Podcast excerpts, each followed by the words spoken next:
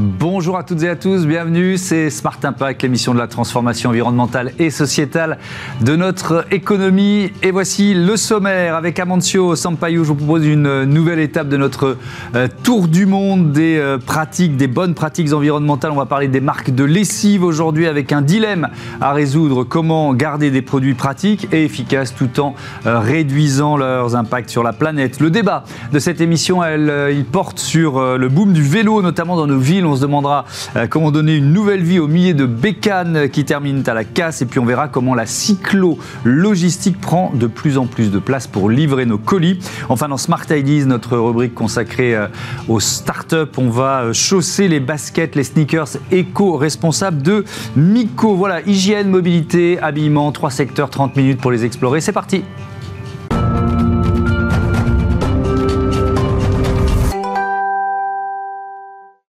C'est le tour du monde d'Amancio. Bonjour Amancio Sampaio, bienvenue.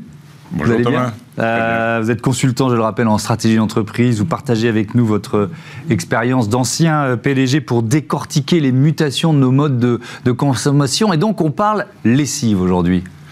Oui, voilà. En fait, j'ai choisi, je proposais de discuter aujourd'hui des produits lessives. Que c'est vrai que c'est un bon exemple d'un dilemme. Parce que d'un côté, on veut la performance, mhm. on veut voir la commodité, mais d'autre part, il y a un impact environnemental assez important qui doit être réduit. Mhm. Vraiment, la question qu'on va se poser, c'est vraiment comment est-ce qu'on arrive à voir les objectifs fonctionnels mhm. des produits de lessive en ayant un impact moindre sur l'environnement. et comme d'habitude, vous allez nous, nous proposer un, certain nombre de solutions et partager des, bonnes pratiques. Il faut d'abord parler du secteur. C'est un secteur qui pèse lourd. comme vous le savez, j'aime bien parler des secteurs où mm. il y a assez d'échelle. Mm. Comme ça, il y a pas mal d'impact. C'est aussi les cas ici de produits lessives, c'est-à-dire il est valorisé à environ 68 milliards de dollars par année, mm. avec une croissance euh, estimée à environ 4% par année. Mmh. Et qu'est-ce qui va amener cette croissance-là? C'est vraiment, bah, d'un côté, l'augmentation populationnelle. Mmh. Deuxièmement, une tendance sur euh, une façon meilleure de vivre. Ça veut dire là, dans les cas, c'est l'hygiène. Et en plus de ça, il y a aussi euh, une amélioration du pouvoir d'achat qui permet une plus grande pénétration des machines à laver la, la lessive, qui est justement plutôt euh, très prononcée dans les pays en développement.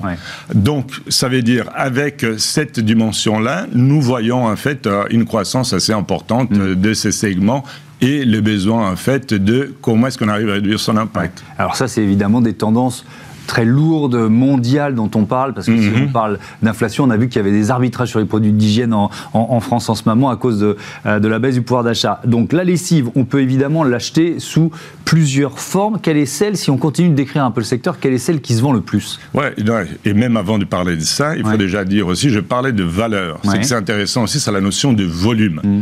Et là, c'est estimé à 78 millions des tonnes de lessive qui sont produites par année. Et là, il a des différentes catégories. Quand on voit les différentes catégories, la plus grande, c'est la lessive en poudre, hmm. qui correspond à environ 43% du total. Hmm. Ensuite, tout près, il y a la lessive liquide, hmm. qui est en croissance, et c'est très proche. Et pour finir, il y a des segments émergents qui sont les capsules et les tablettes. D'accord. Euh, qui vont dans cette direction. Et c'est important de parler en fait des différents segments parce mhm. qu'il y a en fait des, migrations. Si on, considère de volume constant, même une migration d'un type à un autre type de lessive va avoir des impacts différents sur l'environnement. Oui, et donc nos choix de consommateurs vont aussi avoir un impact sur l'environnement. Alors, on va les détailler ces différents impacts. Bah, les différents impacts, c'est-à-dire tout au long du XXe siècle, mhm. il y a des produits chimiques qui ont été rajoutés dans les lessives, justement pour augmenter sa performance et aussi la différenciation des produits. Mmh. Euh, ces produits chimiques, ça va être euh, bah, les phosphates, les agents de surface, les blanchisseurs, mmh. les, euh, les, parfums, mmh. voilà, les colorants. Donc, c'est-à-dire, il y a plusieurs éléments chimiques dont certains peuvent avoir des impacts pour la santé et pour l'environnement. Mhm. Si on commence, là j'avais mentionné les phosphates. Les phosphates, ça va marcher en fait d'une façon qui, s'il arrive dans les cours d'eau, ils vont euh, encourager en fait la prolifération des algues, donc enlève l'oxygène mm. euh, et impacte la vie aquatique. Mm. C'est un phénomène qui est connu depuis euh, assez longtemps, donc depuis les années 70, 80.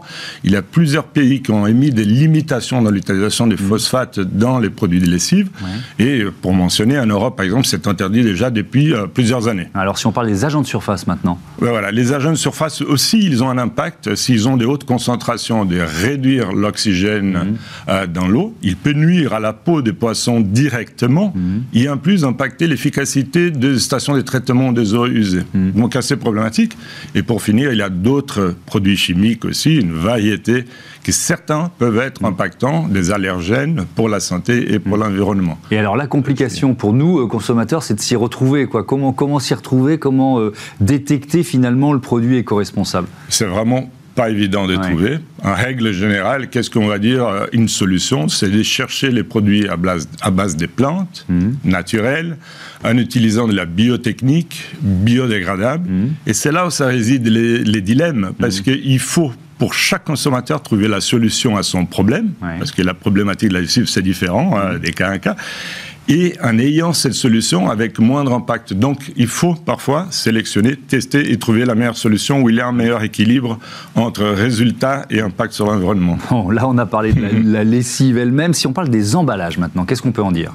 Ben, Quand on parle des emballages de lessive, je crois qu'on peut vraiment se focaliser sur l'emballage de la lessive liquide, parce que très souvent elles viennent en bidon plastique. Mhm. Pour donner une idée des grandeurs, seulement aux États-Unis, c'est 700 millions de bidons plastiques par année pour la lessive, mmh. dont seulement 30% sont recyclés. Donc on peut voir déjà là euh, l'impact qu'il va avoir euh, déjà la et, et une marge de progression, c'est intéressant. Et qu'est-ce qu'on peut faire là-dessus? C'est vraiment, il y a des alternatives de lessive ultra concentrée, donc il y aura moins de volume, mmh. des emballages biodégradables ou bien recyclables, mhm. ou encore mieux, en fait, des emballages réutilisables qu'on a parlé précédemment aussi, mhm. c'est que permet en fait les achats en vrac. Mhm. Et en plus de ça, quand on parle des produits de lessive euh, liquides, c'est que c'est très intéressant, c'est qu'ils sont encombrants, ils sont lourds, ils prennent de la place, c'est beaucoup d'efforts pour les transporter, mais c'est à 80% de l'eau. Donc c'est inutile mhm. et ça augmente encore l'impact carbone de toute la filière logistique liée à cette industrie. évidemment. Alors, il faut peut-être décrire, on a parlé du, secteur en, globalité, qui mhm. sont les géants du, secteur et puis surtout, qu'est-ce qu'ils font pour réduire leur impact? Ouais, c'est un, c'est un secteur assez concentré. En mhm. fait, nous avons Procter Gamble, Unilever et Henkel eux trois représentent 40% du marché global. Mhm. C'est vrai qu'il y a des efforts avec l'innovation produit pour atteindre les objectifs de consommateurs, justement, de performance mhm. avec un moindre impact. Je crois qu'on peut utiliser un exemple. Récemment, euh, l'année dernière, en fait, il y a Unilever qui a lancé de nouvelles capsules plus durable, avec une bonne inclusion de produits sur la base des plantes, mmh. biodégradables, avec une plus petite emballage, euh, un carton, ah, et en plus de ça, qui a une très bonne performance à l'eau froide. Ça veut dire que là aussi, on peut réduire l'empreinte carbone mmh. de la lessive, et en plus de ça, comme il mentionne, ils peuvent réduire en fait la consommation du plastique d'environ 6000 tonnes par année. Mmh. Si on passe de l'autre côté de l'Atlantique, pour être assez diverse dans les exemples, je peux mentionner l'entreprise KO, K-A-O, japonaise, mhm. qui, elle, en fait, a développé aussi, elle a une lessive ultra concentrée, et a développé une nouvelle technologie pour utiliser comme produit principal un déchet de la fleur de l'huile de palme. Donc ça, c'est le produit principal d'origine naturelle. Mmh. Et en plus, j'utilise des emballages aussi qui permettent les refils, donc pour réduire euh, l'impact. Mmh. Donc comme on peut voir, en fait, il y a urgence de réduire l'impact de cette industrie qui est quand même essentielle pour l'hygiène.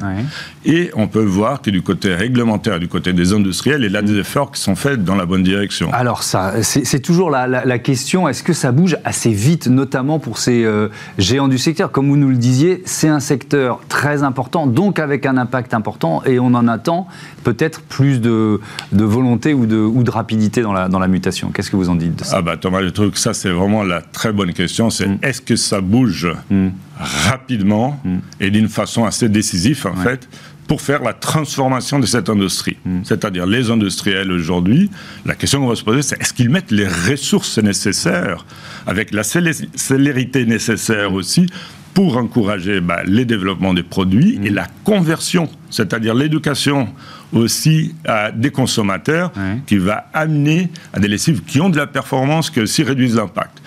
Par contre, s'ils ne travaillent pas en fait pour avoir euh, et pour mener la transformation, mhm. bah, ils risquent bien de subir en fait la disruption de leur modèle de négoce par de nouveaux entrants aussi que eux, ils vont pas avoir les mêmes contraintes économiques de changer l'outil de production et aussi la chaîne d'approvisionnement. donc la prise de conscience, elle est là, l'accélération, on l'attend encore, mais elle peut être euh, suscitée, on va dire, par les, nouveaux entrants euh, qu'on imagine. Merci beaucoup. Merci Amancio Sampaio et, et à très bientôt dans, Smart Impact. On passe à notre débat, le vélo, les mobilités douces, le vélo qui gagne du terrain. Retrouvez le débat de Smart Impact avec Veolia.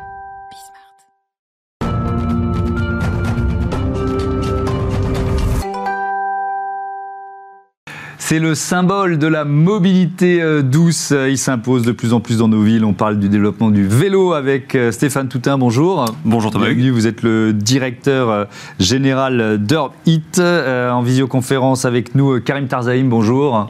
Euh, vous êtes Bonjour. président de Célérifère. Euh, Orbit, c'est une entreprise suédoise créée en 2014 qui a basculé vers euh, la cyclologistique, c'est le terme qu'on emploie en, en, 2019. C'est quoi? C'est une alternative à la livraison classique?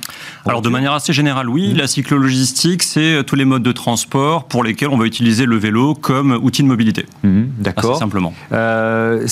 vos enjeux, ils, sont, ils deviennent de plus en plus importants parce que le e-commerce euh, prend une place de plus importante dans nos vies, quoi, si on cherche à évaluer l'impact des, différents secteurs de notre économie. Absolument. Donc si on regarde globalement le transport, ça représente environ 30% des émissions de gaz à effet de serre. Mmh. Euh, voilà, vous l'avez dit très justement, une augmentation de l'activité du e-commerce. C'est environ 1,6 milliard de colis euh, qui sont livrés et exportés en France chaque année. Et donc, effectivement, le, vélo apparaît comme une alternative pertinente pour mmh. aller voilà, imaginer des mobilités plus douces et un peu plus responsables. Et alors, 2019, c'est le virage pour Urbit, mais euh, ça, prend vraiment. Euh, enfin voilà, la croissance est importante depuis combien de temps? Alors la croissance a été très forte depuis 2020. Voilà, on continue à observer une accélération qui est, euh, je dirais, conditionnée par deux facteurs. Le premier, c'est une demande qui est en constante augmentation, même si on peut constater un petit tassement aujourd'hui.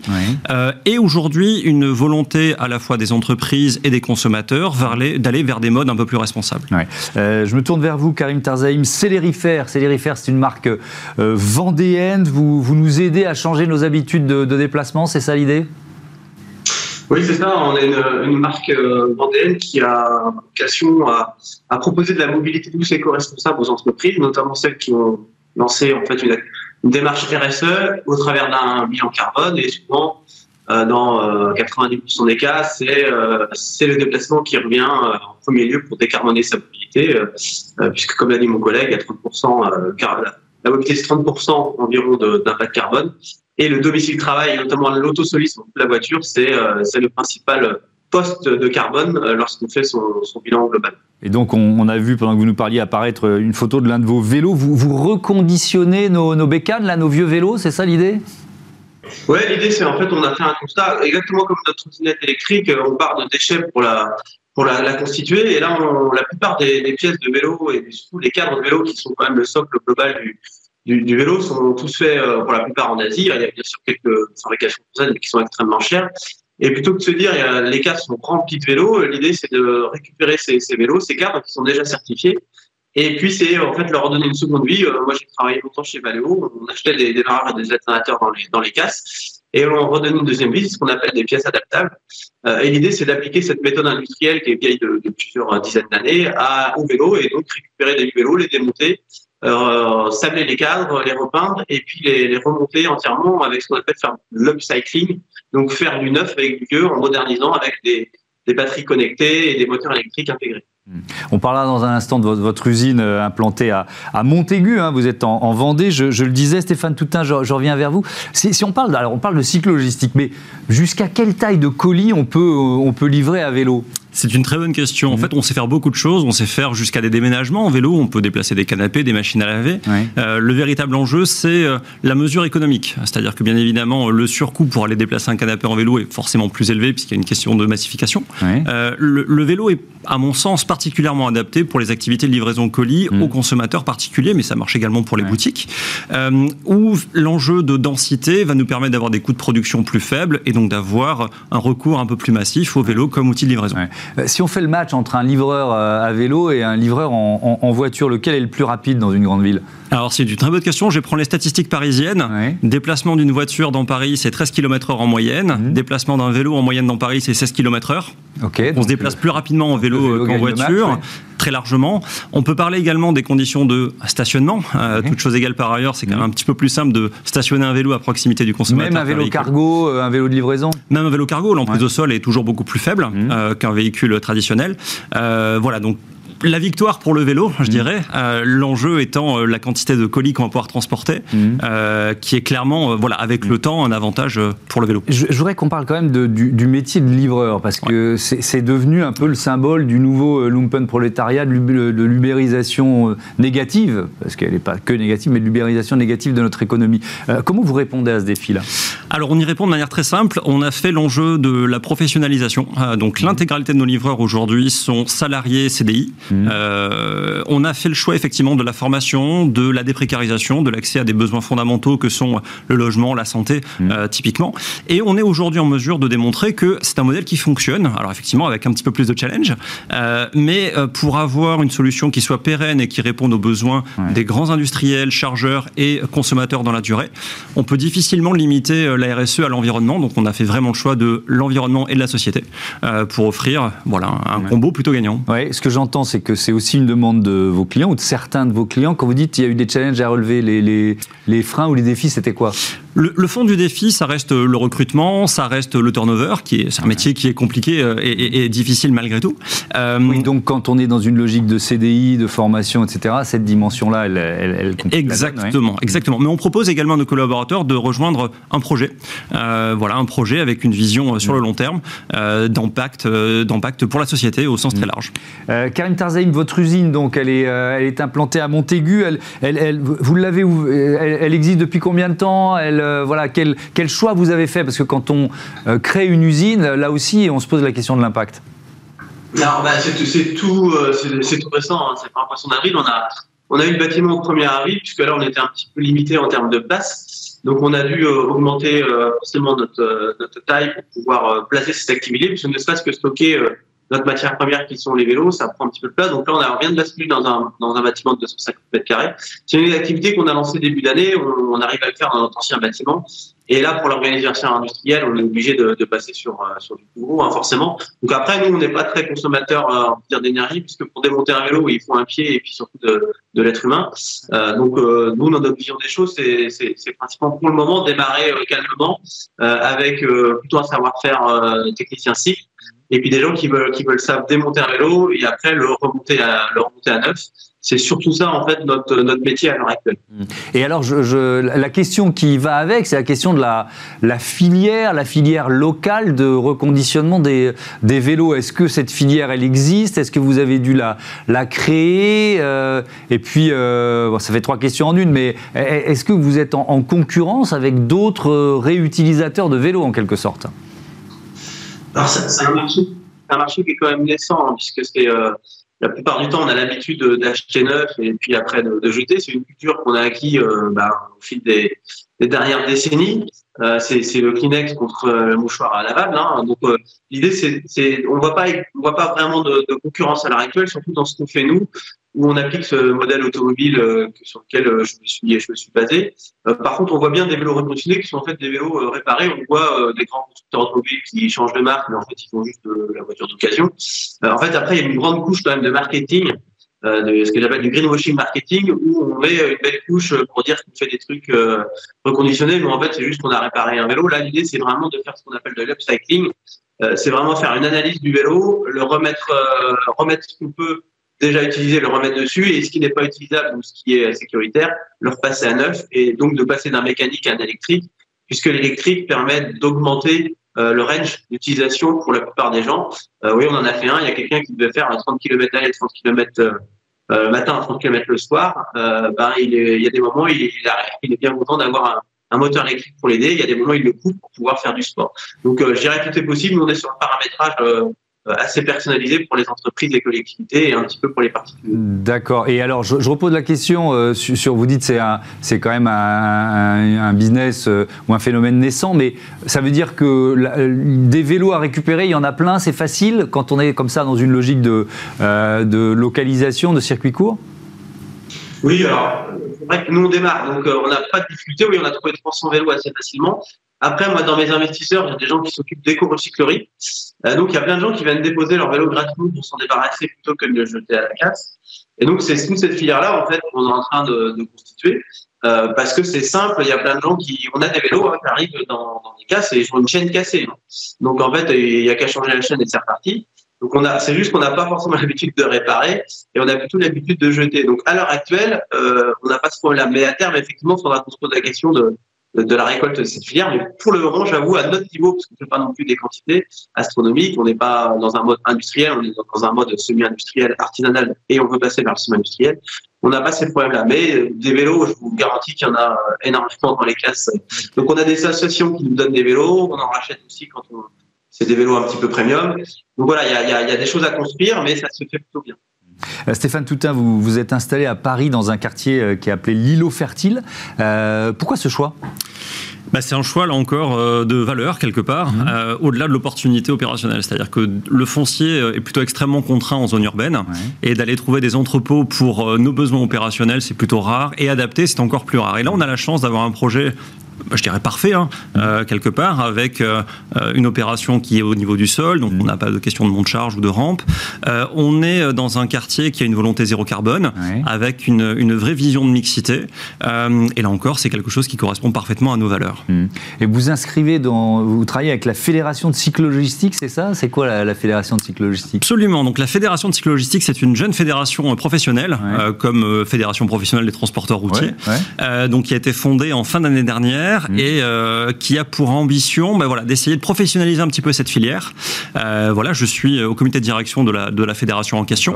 Et, euh, et, et l'enjeu, c'est vraiment aujourd'hui de devenir un acteur à la fois professionnel, sérieux et responsable mmh. vis-à-vis de nos interlocuteurs classiques et traditionnels du transport. Ouais. dernier mot, Karim Tarzaim, sur la batterie, le, le, fait que, parce qu'on l'a compris, vous vendez donc ces vélos reconditionnés, mais aussi des, des trottinettes électriques. Euh, la, même batterie peut être utilisée dans les, différents euh, produits que vous proposez, c'est ça? Oui, c'est ça, Sur la première version, le principe, c'est de, simplifier la vie des entreprises. Euh, l'idée, c'est plutôt d'avoir une, espèce de cellule d'énergie à disposition à l'accueil dans des zones dédiées pour les entreprises.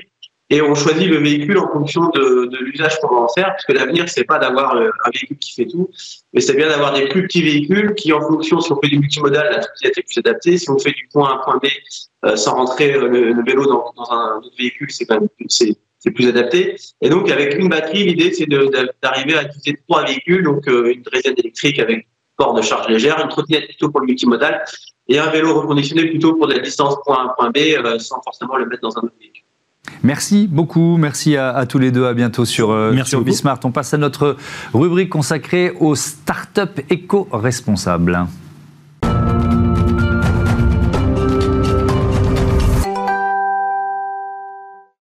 Smart Ideas, la bonne idée du jour, elle est signée euh, Maxime Savard. Bonjour. Bonjour. Bienvenue, vous êtes le cofondateur de Mico, vous l'avez créé il y a deux ans, c'est ça. ça. à peu près avec Guillaume Mélidarlos. C'était quoi l'idée de départ? C'est quoi Mico Alors tout simplement, on a fait le constat avec Guillaume qu'aujourd'hui on vit dans une société qui est extrêmement déconnectée de la vie sauvage, qui mmh. donc n'a pas envie de la préserver. Euh, et on a trouvé que les baskets, elles symbolisaient parfaitement ce paradoxe. Aujourd'hui, pour expliquer, il y a 88% des baskets qui sont produites en Asie et euh, qui illustrent vraiment le paradoxe de la mode bah, qu'on mmh. voit partout dans les médias Mhm. Euh, qui détruit notre environnement euh, qu'on chérit pour, pour, pour autant. Mhm. Euh, et donc aujourd'hui, avec Guillaume, on a décidé de prendre le problème à bras le corps et donc de prendre les baskets et de faire des baskets un moyen de nous reconnecter à la vie sauvage via des illustrations qu'on a notamment sur nos, sur nos produits qui permettent aux gens d'avoir leur dose de vie, de vie sauvage quotidienne. Mmh. tous les jours, en prenant sa paire de baskets Meko, on a voilà, un flash de vie sauvage qui nous permet de penser à elle et de voir la protéger. Alors, c'est pas, il y, a ça qui est une vraie démarche, mais qui joue peut-être sur le, la, psychologie, etc. Mais il y a aussi les actions de, de terrain, puisque chaque collection est associée à un écosystème menacé dans le cadre d'un programme qui s'appelle Step Closer. C'est quoi Step Closer? C'est ça, exactement. Aujourd'hui, le constat, c'est que malgré tout, les efforts qu'on peut faire sur la basket, mmh. et on le fait via nos matières, via les usines qu'on utilise au Portugal, mmh. euh, on pollue quand même en euh, produisant des baskets. Aujourd'hui, nos baskets, elles émettent 6 kg de CO2 contre 20 kg de CO2 pour une paire de baskets classiques produites en Asie. C'est déjà beaucoup moins. Donc, c'est 3 à 4 fois moins. Donc c'est déjà beaucoup mieux. Mmh. Mais euh, aujourd'hui, on voulait quand même aller plus loin avec le programme MECO et donc préserver encore plus ces écosystèmes qu'on aime beaucoup. Donc, vous en avez choisi, vous êtes euh, quoi En lien avec des associations C'est ça, ça. Aujourd'hui, on a deux associations pour nos deux premières collections. Donc, mmh. euh, une association associée à la Kiboko, notre première collection, et une association associée à la Coco Pongo. Mmh. Donc, la première, elle soutient euh, en Sumatra des écosystèmes liés notamment à la préservation des orang-outans. Aujourd'hui, il y a tout un écosystème, les abris des orang-outans, qui sont menacés d'extinction. Et donc, on permet de protéger grâce à une association qu'on soutient via du temps, mais également de l'argent, environ 5 euros par paire aujourd'hui vendu directement pour elle. Ah d'accord, donc c'est une partie de vos bénéfices qui sont reversés. C'est ça. Aujourd'hui, on considère que c'est 30% de nos bénéfices euh, qui sont reversés à ces associations. Et la deuxième association qui est en Tanzanie, qu'on a ajouté en début d'année avec notre deuxième modèle, mmh. qui est euh, la Coco Pongo, qui elle s'occupe principalement des éléphants d'Afrique et plus particulièrement du couloir migratoire des éléphants d'Afrique. Mmh. Et donc il y a le lien entre ce, ce qu'on voit sur la chaussure et, et, qui on aide. On peut, on peut vraiment faire, euh, faire ce lien. Il y a cette cohérence. C'est une histoire que vous racontez en fait, et que les clients peuvent raconter Exactement. Ça Exactement. L'idée, c'est vraiment sur l'illustration qu'on a sur la basket, de représenter l'écosystème qu'on protège via celle-ci, mhm. et donc de d'amener le client à directement se faire sa propre histoire, mhm. à euh, bah, s'impliquer directement dans cette euh, préservation et euh, permettre de lui permettre d'en parler autour de lui via bah, les échanges qu'il peut avoir dans ces différentes sorties. Alors, vous nous l'avez dit, les, sneakers Miko, elles, elles, sont 3 4 fois moins, elles ont un bilan carbone 3 4 fois meilleur que, que les mm, sneakers classique, comment vous faites? Comment vous y arrivez à ça Aujourd'hui, il y a quatre principaux points d'impact mmh. euh, sur les baskets. Donc, euh, il y a l'impact sur le bien-être animal, la préservation des ressources naturelles, mmh. euh, l'exploitation de ressources énergétiques et la pollution via la fin de vie des produits. Et donc, nous, on a pris ces quatre points d'impact et on s'est dit avec Guillaume comment on fait pour avoir la basket qui soit compétitive en termes de design mmh. vis-à-vis des grandes marques du marché et qui respecte au maximum ces quatre grands points d'impact. Donc, déjà, il n'y a pas de matière animale Exactement. Donc, déjà, on n'utilise pas de matière animale. On produit au Portugal, donc en circuit court, avec mhm. que des matières recyclées et biosourcées. Notre matière principale aujourd'hui, c'est l'Apple Skin, qui est une matière faite à partir de déchets de pommes, euh, mélangée à du plastique recyclé.